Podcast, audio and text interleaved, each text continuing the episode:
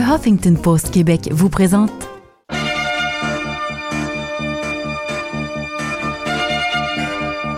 L'immigration en débat.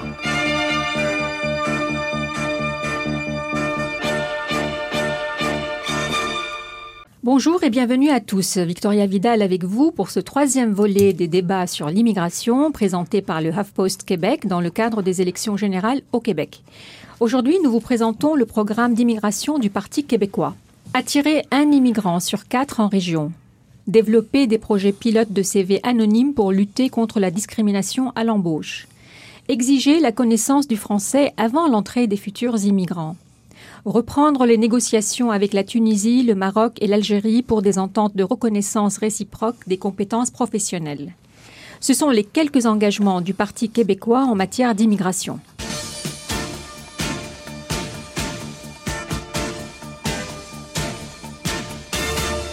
Pour en discuter, j'ai le plaisir de recevoir trois invités. Catherine Fournier, députée de Marie-Victorin, bonjour. Bonjour. Vous démarrez votre carrière politique très jeune, en rejoignant d'abord le Bloc québécois. Vous vous lancez comme candidate aux élections fédérales de 2015 à Montarville sans succès. Quelques mois plus tard, vous rejoignez le Parti québécois à titre d'attaché politique au cabinet de Pierre-Carl Pellado, chef de l'opposition à l'époque. En 2016, vous êtes élu député de Marie-Victorin. Vous êtes également la porte-parole en matière d'immigration du Parti québécois. Exactement. Face à vous, deux invités porteront leur regard sur euh, vos propositions, forts de leur connaissance du terrain et des enjeux économiques et sociaux liés à l'immigration. Yves Thomas Dorval, bonjour. Bonjour. Vous êtes le président directeur général du Conseil du patronat du Québec, qui représente plus de 70 000 employeurs issus du secteur privé ou parapublic. Exactement. Mon deuxième invité est Stéphane Reichhold. Bonjour. Bonjour. J'espère que je n'écorche pas votre nom. Non, c'est très bien. Vous êtes le directeur général de la table de concertation des organismes au service des personnes réfugiées et immigrantes, qui regroupe une centaine de centres d'aide aux immigrés. Pour commencer, j'aurais une question, Catherine Fournier, euh, sur votre objectif d'attirer un immigrant sur quatre en région. La régionalisation de l'immigration a été un fiasco tous les gouvernements qui se sont succédés depuis 20 ans, Parti libéral et Parti québécois inclus, ont échoué à attirer des immigrants en région. Plus de 90% sont aujourd'hui concentrés dans la région montréalaise. Comment allez-vous faire pour réussir là où d'autres ont échoué? Excellente question. Mais d'abord, il faut avoir la volonté politique de réussir et je crois que dans le contexte économique de la pénurie de main-d'œuvre, on est invité comme formation politique à s'y pencher encore plus sérieusement que dans le passé parce qu'on sait qu'évidemment, il y a des besoins de main-d'œuvre dans la région montréalaise, mais que ces besoins de main-d'œuvre sont encore plus criants en dehors des grands centres et en dehors de Montréal plus spécifiquement. Alors, ça nous apparaît extrêmement important de miser sur la régionalisation de l'immigration. Puis si on veut réussir, en fait, là où les autres ont échoué avant nous, il faut penser différemment. Il faut avoir des mesures qui soient euh, plus arrimées euh, à ce qui se fait sur euh, le terrain déjà et aussi ben, d'avoir davantage d'incitatifs pour que les immigrants viennent s'installer en région.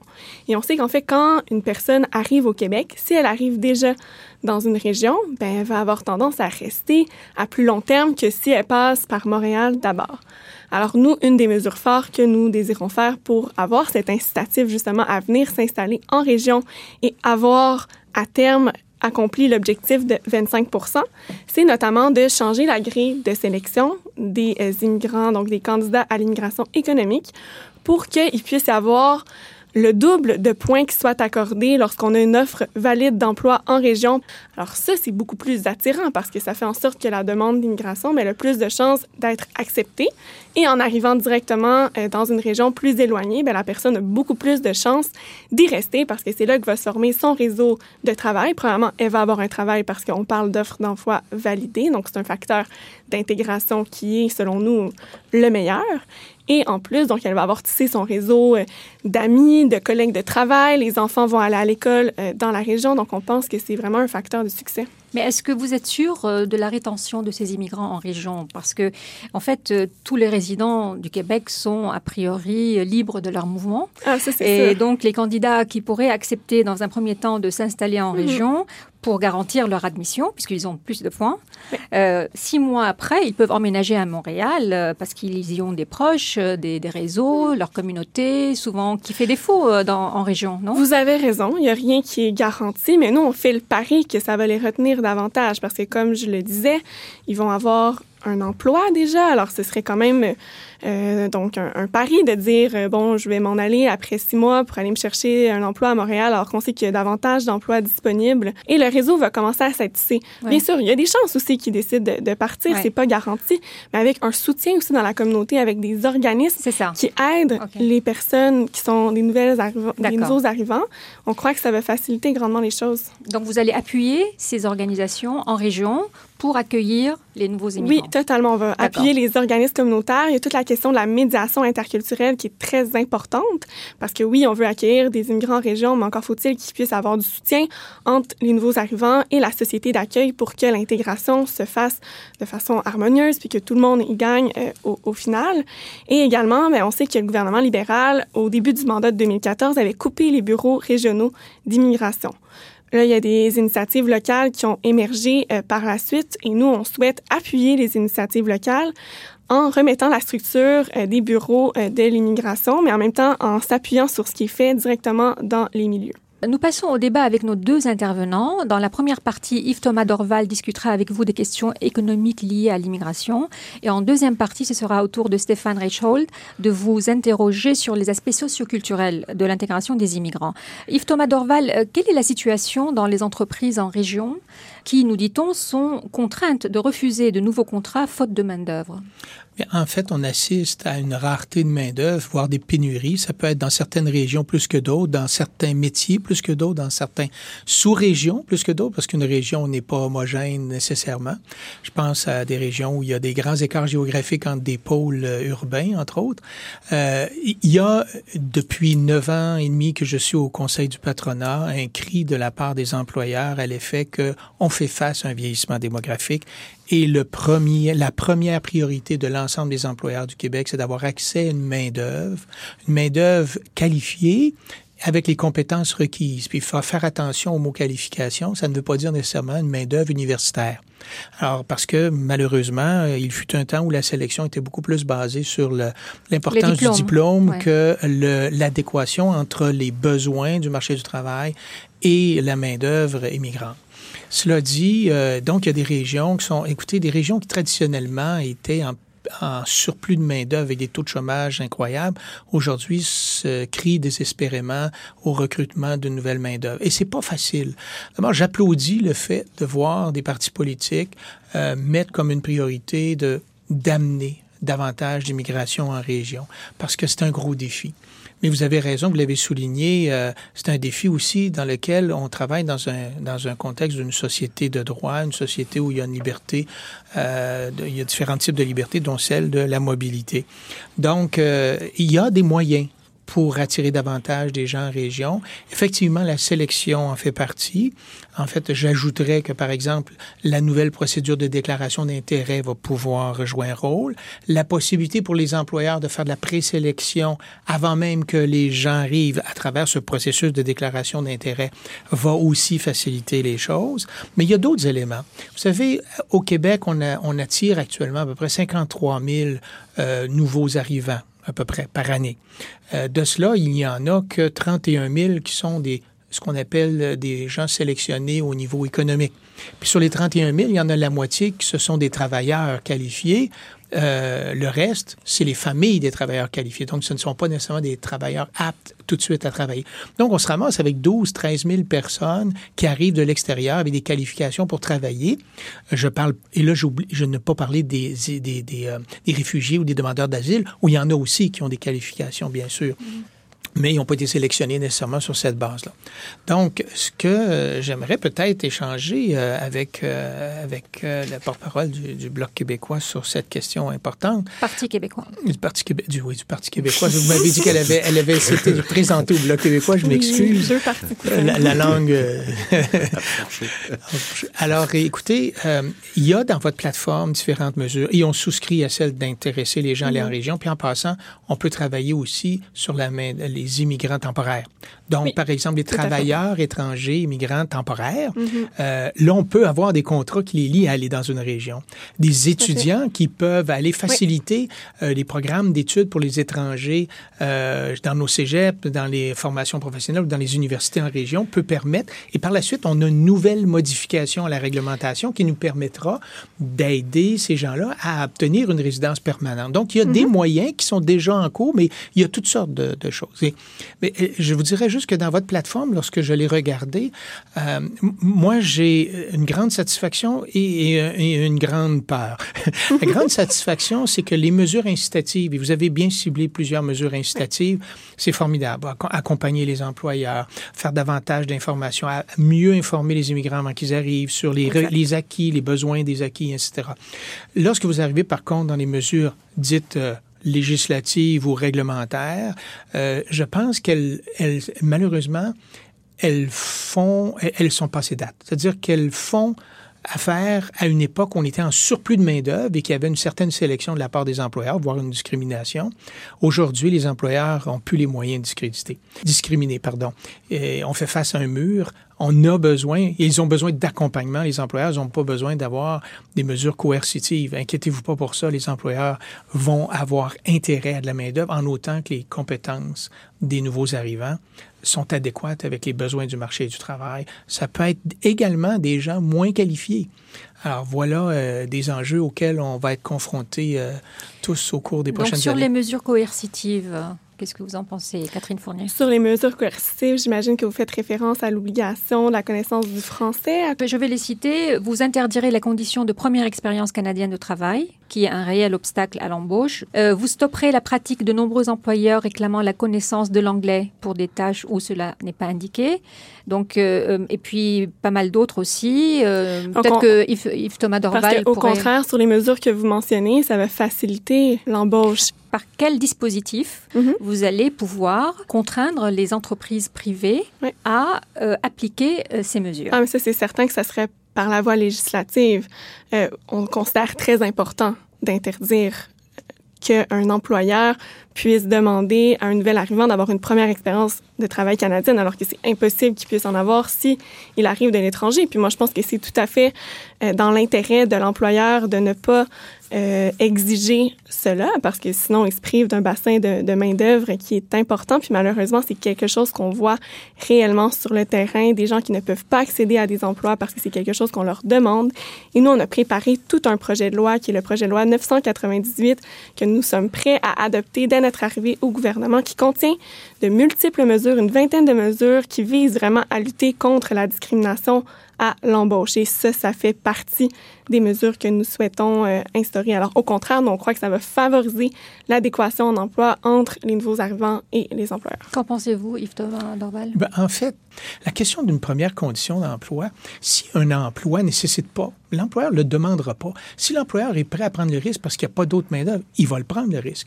Maintenant, n'importe qui qui sélectionne, y compris un parti politique, lorsqu'il sélectionne un candidat, va lui demander d'avoir certaines expériences qui vont le rassurer quant au risque à considérer. Alors, si la personne représente un trop grand risque pour un employeur, alors, à ce moment-là, il va y avoir un problème. Si vous êtes une grande entreprise, vous avez plusieurs catégories d'emplois, vous pouvez vous permettre parfois d'avoir un emploi à la base qui n'a pas nécessairement l'expérience. Un peu plus tard, des gens dans d'autres postes qui ont plus d'expérience.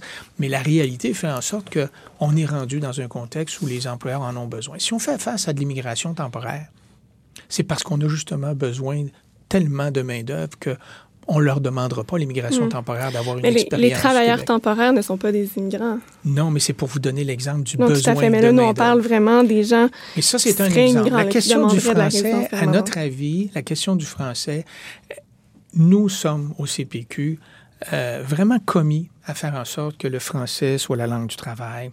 On est commis au fait que le français est un avantage pour l'intégration. Cependant, on est en concurrence mondiale quant à l'immigration. On a déjà de la misère à atteindre nos cibles actuellement. Pourquoi? Parce qu'on se limite à des bassins très, très limités. Alors, d'exiger que quelqu'un possède la maîtrise du français avant d'arriver, c'est se priver dans un milieu de concurrence internationale pour aller chercher les meilleurs talents, c'est se priver de talents. Alors que la meilleure façon euh, de favoriser l'apprentissage du français, c'est l'intégration dans un emploi et aussi des mesures d'aide de cours de français au travail. Vous l'avez dans votre plateforme et on l'applaudit. Cependant, d'exiger la maîtrise du français avant d'arriver, ça veut dire essentiellement qu'on laisse à nos concurrents le soin de piger dans des bassins de main-d'œuvre que nous autres, on n'a pas la possibilité d'aller chercher. Qui plus est, euh, je dirais qu'on concentrerait à ce moment-là notre immigration seulement dans certains bassins, bassins, alors que si on prêche la diversité, ben, la diversité veut dire aussi la diversité de, de, provenance partout à travers la planète et non pas seulement dans les bassins exclusivement francophones. Répondre, oui, parce qu'il y a beaucoup de choses là-dedans. J'aurais plein, plein, de, plein de choses à dire. Donc, D'abord, quand on dit que nous, on va demander la connaissance préalable du français, que ça va être une condition pour les candidats à l'immigration économique, il faut faire attention. D'abord, c'est pas les francophones qui manquent dans le monde. Hein. Le français, c'est la cinquième langue la plus parlée, euh, c'est euh, la quatrième langue d'Internet, la troisième langue des affaires. Bref, je pourrais continuer longtemps. Puis on sait que c'est la langue qui est en train de prendre énormément d'expansion, notamment au niveau euh, de l'Afrique.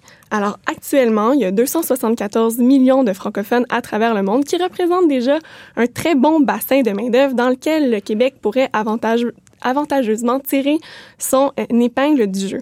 Mais ce qu'on dit également, c'est qu'on va évidemment aller solliciter des talents partout à travers la planète. La différence, c'est que nous, on va demander d'apprendre le français. Alors, on veut pas seulement aller chercher des francophones de langue maternelle.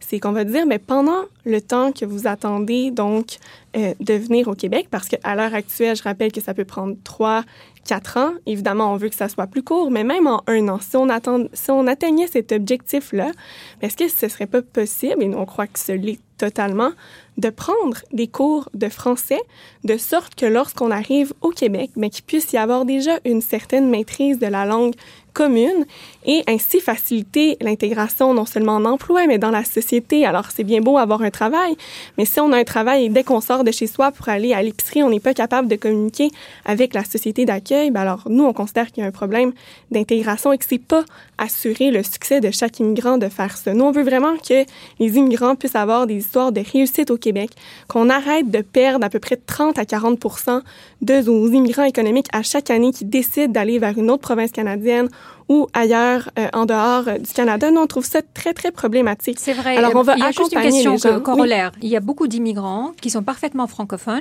mais qui sont confrontés à un autre problème. C'est d'être bilingue anglais. La mm-hmm. plupart des entreprises ici euh, au Québec, peut-être pas moins en région, mais en tout cas à Montréal et dans les grandes métropoles, on leur demande d'être bilingues. Donc, qu'est-ce que vous en pensez? Mais ça fait aussi partie de, de, nos 20 mesures. Autant que la première expérience de travail canadienne, souvent on voit des aberrations de, dans, de certains employeurs qui demandent la connaissance de la langue anglaise, qu'il n'y a pas de nécessité pour la personne de parler, euh, de parler anglais. Alors nous, on veut faire le dialogue avec les entreprises pour que celles qui n'ont pas à exiger l'anglais... Mais, mais tu pensez qu'un chef d'entreprise va exiger l'anglais s'il n'en a pas besoin? Mais je vous fais un, exemple. Tantôt, on parlait de la connaissance prérequise euh, du français. avant d'arriver, on dit, ah, mais là, ça va peut-être nous bloquer certains bassins de main-d'œuvre. Il y a d'autres pays hein, qui, font, euh, qui font la même chose, même il y en a plusieurs. Euh, la majorité des pays de l'Union européenne demandent la connaissance de la langue nationale avant d'arriver. Il y a à peu près 63 des pays qui, qui le demandent. Et donc, l'Allemagne exige la connaissance de l'allemand avant d'arriver.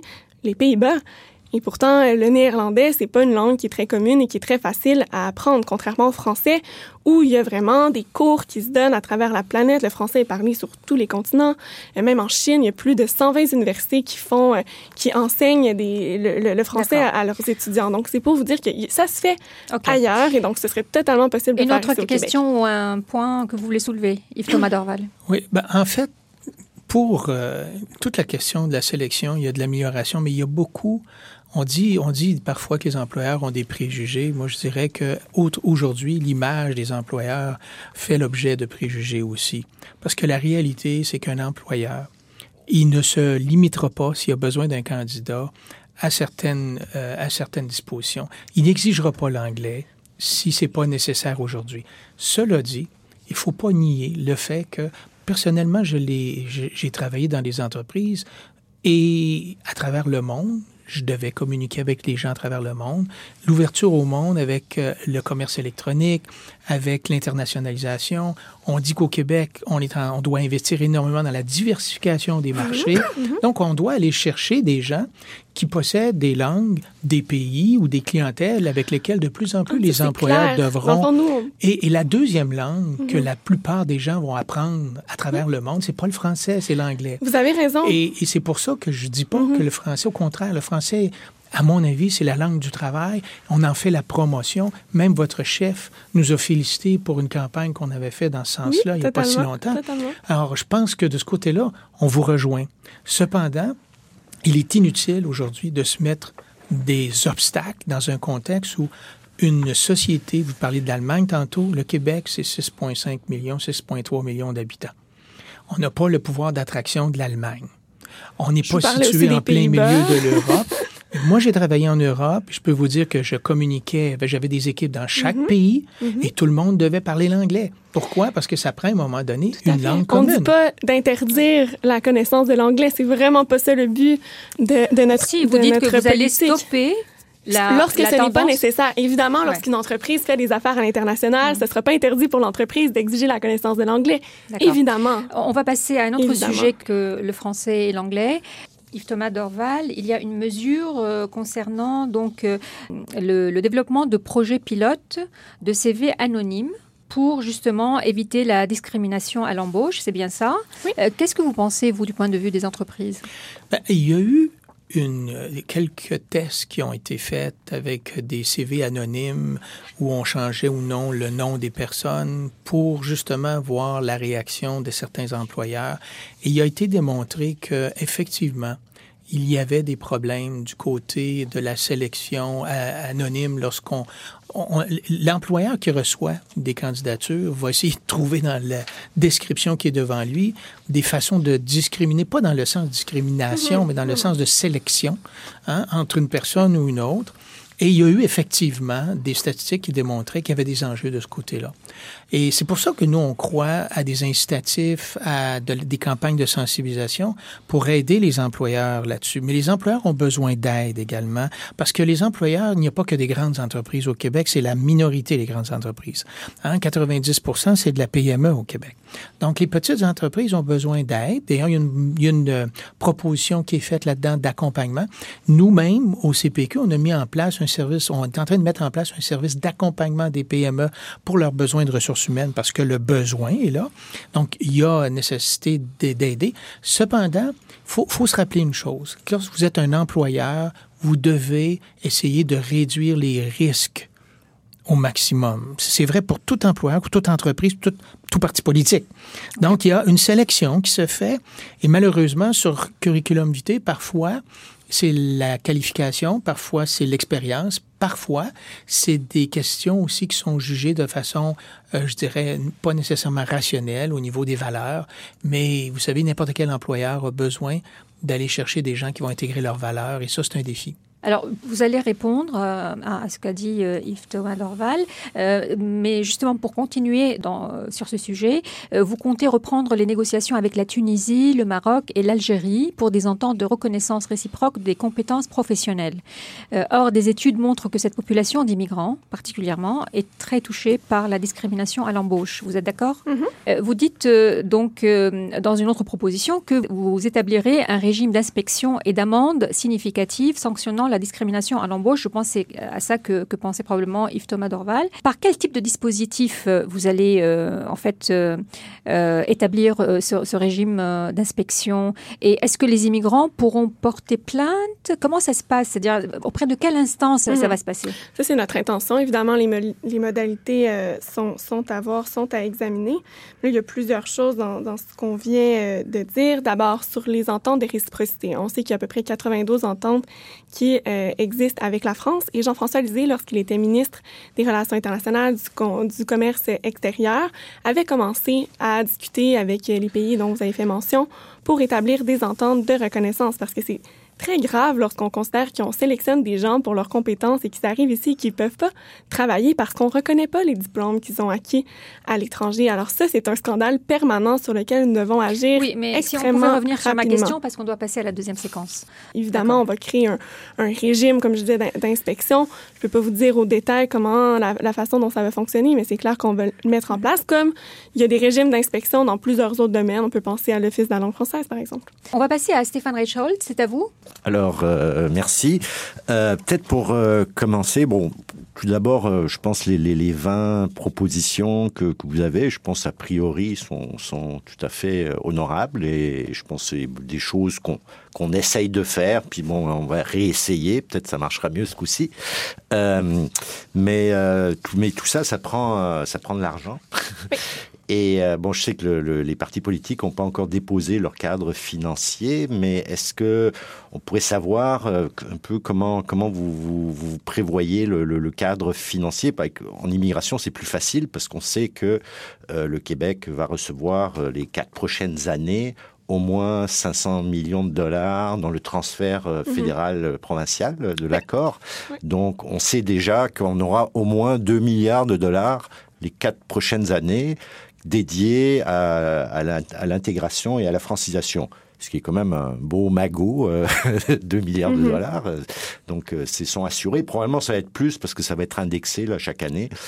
Euh, comment vous, comment est-ce que vous, euh, vous allez vous assurer que cet argent, parce qu'actuellement, cet argent ne va pas exclusivement exact. dans les mesures d'intégration, ça finance des, des appareils. En fait, ce serait bien qu'il y ait 2 milliards. Ce serait bien qu'il y ait 2 milliards dans les quatre prochaines années. Le problème, comme vous le dites, c'est exactement ça. C'est que malgré que nous recevions 490 millions par année dans le cadre de l'accord euh, Canada-Québec sur l'immigration, c'est qu'il y en a seulement une partie qui est vraiment dédiée au ministère mesures, ouais, de ouais, l'immigration. Ouais.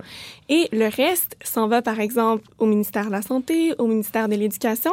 Et le problème dans tout ça, c'est qu'il n'y a pas de reddition de compte qui est fait par rapport à l'immigration, à l'intégration spécifiquement de la part de ces Mais ministères. Que vous, Alors, on sait pas. Oui, oui, oui, tout à fait. On s'engage. faire quelque chose. Oui, ben en fait, on s'engage à garder l'argent au sein du ministère de l'immigration, okay. qui ensuite pourra aller investir, par exemple, dans les mesures d'intégration. Euh, parfois, ce sera en santé et services sociaux, mm -hmm. parfois, ce sera okay. en éducation, mais de sorte que nous, quand on analysera euh, les chiffres, ouais. on, probablement qu'on s'assure que l'argent est vraiment ouais. utilisé pour ça, parce qu'en bon, ce moment, bon il n'y a savoir. aucune garantie que l'argent est utilisé -hmm. pour ça. Parce que là, cette année, il y a eu des investissements quand même assez majeurs. Hein. Il y a eu un rajout de presque 30 millions de dollars là, pour des mesures d'immigration. Tout à fait, mais en même temps, on avait eu une augmentation. Un ballon d'oxygène, qu'on le sent en ouais. région aussi. Là, mais imaginez s'il avait investi à 100 que... Oui, oui, mais euh, ouais. au moins, est-ce que vous garantissez que, que cet argent va revenir euh, l'année prochaine si vous êtes au pouvoir euh... Ah oui, mais nous, on veut mettre 100 de l'argent dans le ministère okay. de l'Immigration, donc bon. ça va être encore mieux, je crois. Parfait. Donc, trois, quatre fois plus. Euh, donc ça, c'est l'aspect financier, donc c'est plutôt rassurant. Euh, L'autre point aussi que je voulais soulever, et là je suis on est un peu euh, euh, préoccupé là, c'est que dans, la plateforme du, Parti québécois, nulle part vous faites mention de réfugiés. Est-ce que euh, c'est un oubli ou c'est voulu ou parce que le Québec a ses propres programmes, c'est un des 4-5 États au monde mm -hmm. qui a ses propres programmes de rétablissement, de réinstallation des réfugiés, qui est vraiment euh, assez, euh, je veux dire, assez unique euh, sur la planète. Et, euh, et c'est un programme qui fonctionne quand même relativement bien. On l'a vu avec l'accueil des, des, Syriens il y a 3-4 ans. Oui. Est-ce que le... beaucoup à Longueuil d'ailleurs. Oui. euh, par rapport à ça, est-ce que le, le, Parti québécois, s'il est au pouvoir euh, les quatre prochaines années, est-ce que vous allez poursuivre la politique humanitaire là, qui est actuellement oui. en place euh, Vous prévoyez Oui, oui, totalement. Euh, il y a plusieurs mesures qui vont venir toucher directement les personnes réfugiés. Euh, notamment, tantôt, on parlait de la connaissance du français prérequise pour les immigrants économiques. Évidemment, ça ne fait pas du tout les réfugiés, mais ça va faire en sorte, en maintenant, par exemple, les budgets dédiés à la francisation, mais que les réfugiés soient davantage pris en charge rapidement, puis qu'il y ait plus de ressources aussi pour les accompagner à apprendre le français et des meilleurs aussi, du meilleur soutien financier, parce qu'on sait que maintenant, c'est tr très difficile. Euh, le, la prestation que les gens reçoivent pour suivre les cours de français, c'est très faible, ça ne mmh. permet pas vraiment euh, de de suivre les cours de façon soutenue. Puis c'est d'ailleurs pour ça qu'il y en a de très nombreuses personnes qui décident de simplement pas aller. Donc vous allez en, augmenter en les allocations oui, on va, oui, tout à fait, parce qu'on va avoir un budget. De combien? De qui va, ben, je ne sais pas spécifiquement de okay. combien les allocations seront, mais ce qui est certain, c'est que tout l'argent qu'on a présentement en francisation, on va l'utiliser pour les gens qui appartiennent pas aux catégories de travailleurs qualifiés. Donc on sélectionne pour euh, euh, donc l'immigration économique. Donc ça va faire beaucoup, beaucoup plus d'argent pour les personnes donc, qui parlent pas français à l'arrivée, dont euh, les réfugiés, parce qu'évidemment, on ne demandera pas d'apprendre avant d'arriver ici. C'est tout simplement normal. Alors, l'argent va être dédié euh, pour ça. Puis, par exemple, il y avait plusieurs services qui avaient été coupés, euh, même pas pour les réfugiés, mais pour les demandeurs d'asile. Donc, avant même que les gens demandent le statut de, de réfugié dans, dans, les années 90. Puis, nous, on veut les rétablir, par exemple, pour toute la question des CPE qui a été dans, dans, dans l'actualité dans les dernières semaines. Il y a une espèce de double discours où on demande demandeurs d'asile de se trouver un emploi, mais de l'autre côté, ah, ben, vous n'avez pas accès aux, garderies subventionnées. Alors nous, on veut qu'ils puissent y avoir accès parce que les gens qui travaillent, ben, ils contribuent comme tout le monde, qu'ils soient citoyens ou pas, par les taxes, par les impôts, à la société québécoise. Donc ça va de soi qu'ils devraient avoir accès aux, garderies à, prix modique. Effectivement, mhm. si vous nous engagez que, euh, de remettre les services que le Parti québécois a coupés en 1996... Il n'est jamais trop tard pour réparer ses erreurs. nous serons ravis. Euh, Il y a de la mémoire ici. Hein. Oui, mais je savais, je savais, j'attendais qu'il le dise. D'ailleurs, qui était ministre de l'immigration à l'époque. Effectivement, il y a eu près de depuis 18 mois, là, c'est près de 30 000 demandeurs d'asile qui sont arrivés, dont beaucoup d'adultes, euh, mhm. qui euh, jeunes adultes, mhm. qui, euh, on n'a malheureusement pas de statistiques là, mais on sait que plus, enfin, si on fait des, des échantillons dans les organismes qu'on voit, plus de 60-70% de ces gens travaillent actuellement. Beaucoup en région, euh, beaucoup d'entreprises qui viennent les chercher. On fait des, des, des speed, comment on appelle ça les, euh, Recruiting. speed, dating. speed dating, là, certains comme la Maisonnée, où quatre entreprises viennent, ils rencontrent une centaine de demandeurs d'asile. Et les, comme vous disiez, Monsieur Dorval tout à l'heure, hein, euh, je veux dire, ils, ils, investissent là, ils viennent les chercher, ils leur offrent un hébergement. ils, mm-hmm. Même certains, une entreprise, Lac Brome, là, ils, ont, viennent d'engager 30 Nigériens, demandeurs d'asile, et euh, là, ils font venir les familles. Euh, mais économiquement, je veux dire, c'est une manne euh, pour le Québec. Donc ça, je suis très content que le Parti mm. québécois est prêt à travailler là-dessus. Jean-François Lisée a fait une déclaration en mai dernier disant qu'il érigerait une clôture à la frontière sud pour empêcher les migrants d'entrer au Québec. Est-ce que le PQ reste sur cette position? Il faut comprendre que cette déclaration-là, ça s'inscrit dans euh, tout une situation où, euh, à partir de, de, de l'an dernier principalement, il y a eu un afflux plus important de demandeurs d'asile au Québec. Habituellement, on parle d'environ euh, 2000, 3000 par année. L'an dernier, il y a eu 25 000 demandeurs d'asile, dont la plupart sont arrivés euh, par le chemin Roxham.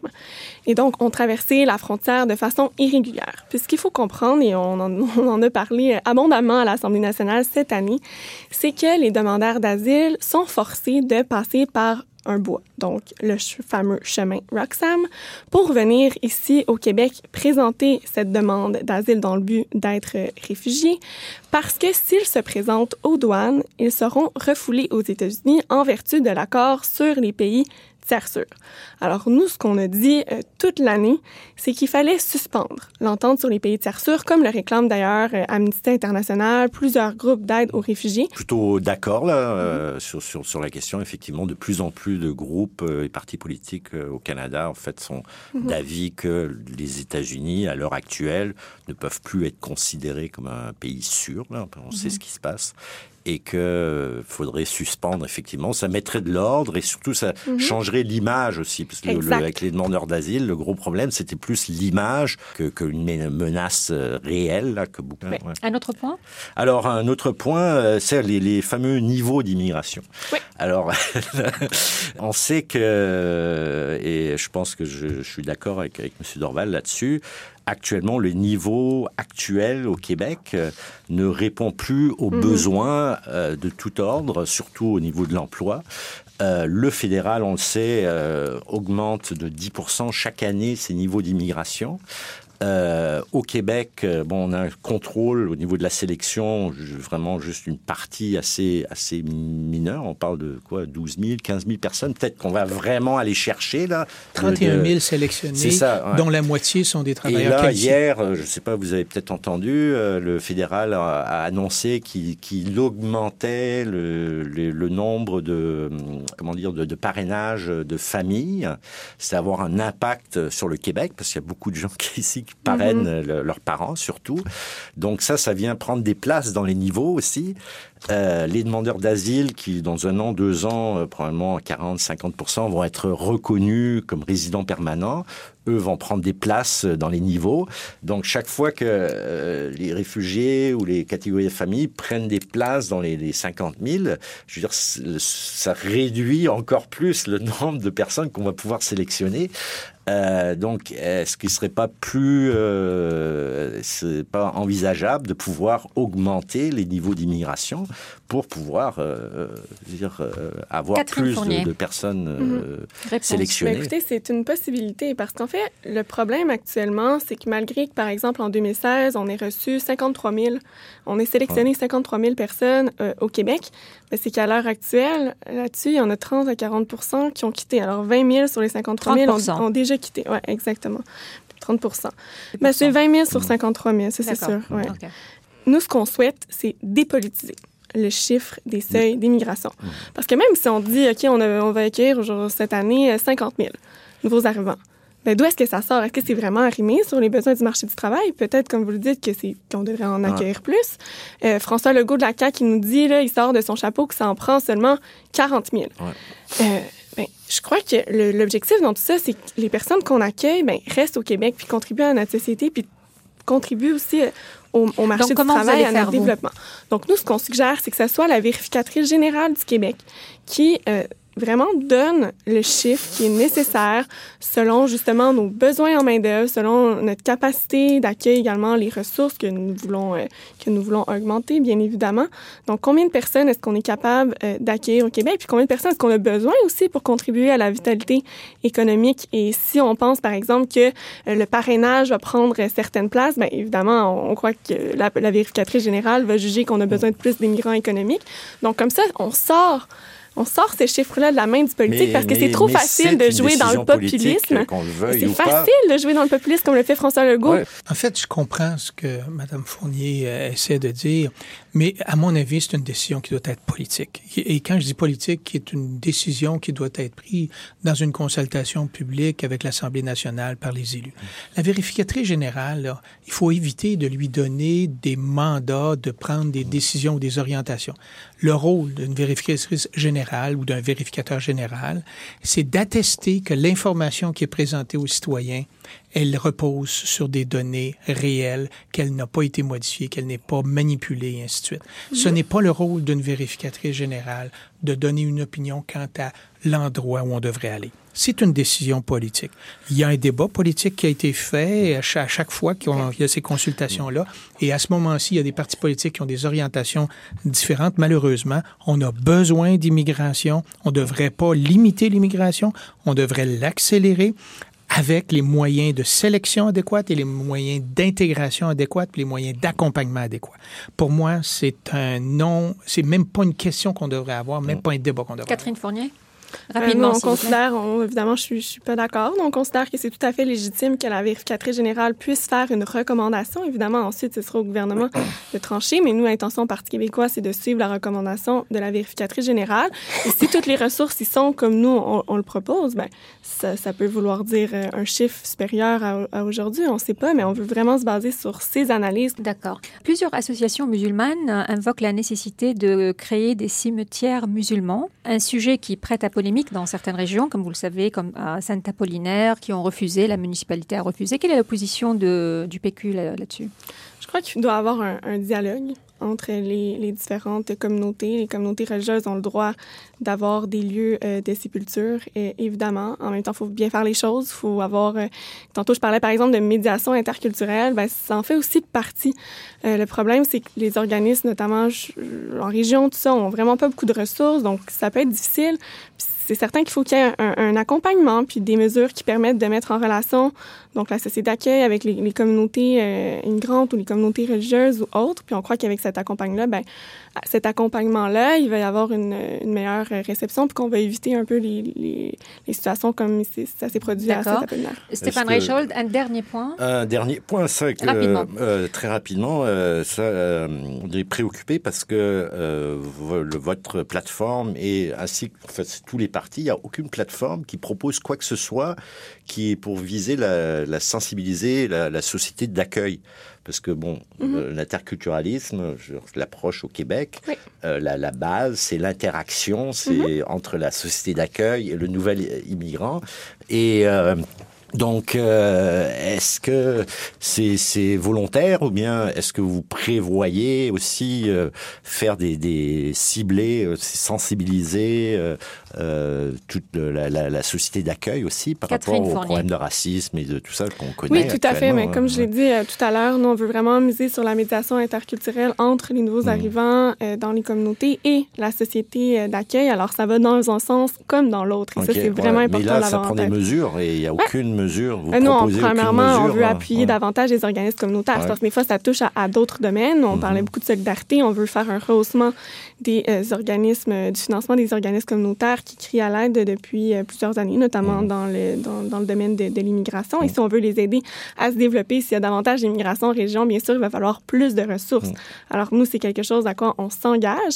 Et avec les nouveaux bureaux aussi, en fait, le retour des bureaux en immigration, on veut appuyer ce genre d'initiatives locales qui ont été lancées. Moi, j'ai fait la tournée du Québec, j'ai rencontré beaucoup de groupes que- qui font peut-être partie aussi de, de, de, de vos associations et qui travaillent justement sur euh, ces enjeux-là et qui travaillent à aussi sensibiliser les gens en milieu de travail à la différence culturelle et tout. Donc, nous, c'est sûr qu'on va appuyer ces initiatives. D'accord. J'aimerais terminer euh, sur un mot de conclusion de chacun euh, sur ce que vous avez retenu de tous ces échanges. Yves Thomas Dorval. Je pense que la plateforme du Parti québécois par rapport à la question de diversité et d'immigration, il y a beaucoup de très bonnes mesures. Et encore une fois, nous, on appuie les mesures qui visent à inciter, faire de la sensibilisation, accompagner. On parlait d'augmenter les montants comme primes et ainsi de suite pour aider les employeurs. Euh, euh, c'est toutes des bonnes mesures, ce côté-là. Quand on arrive dans les mesures coercitives et législatives, je pense qu'elles sont passées date. Elles ont trait à, un- à une période où il y avait un surplus de main-d'œuvre. Ce n'est plus le cas. Bien sûr, il y a encore peut-être quelques employeurs réticents, mais ils frappent le mur, puis c'est la question de leur survie. Il faut faire confiance. Il faut se dire que l'employeur, les employeurs du Québec sont des partenaires pour l'État, pour la société, pour intégrer l'immigration.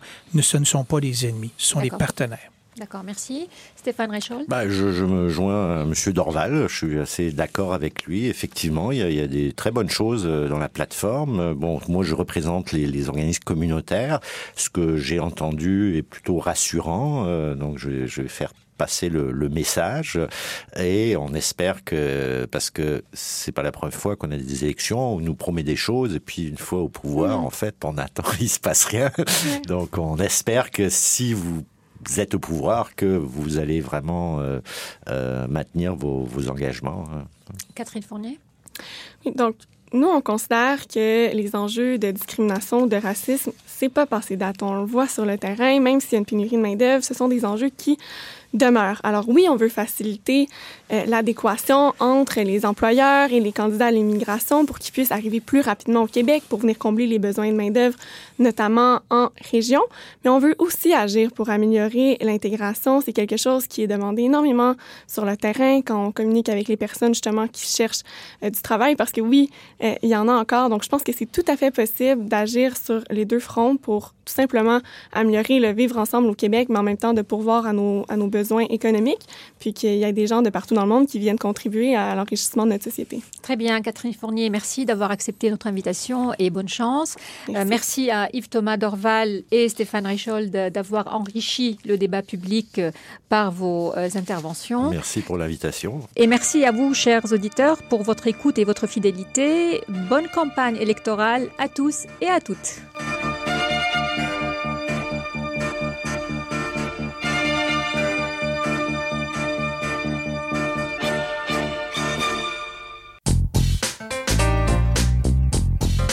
Retrouvez l'info en continu au huffingtonpost.québec.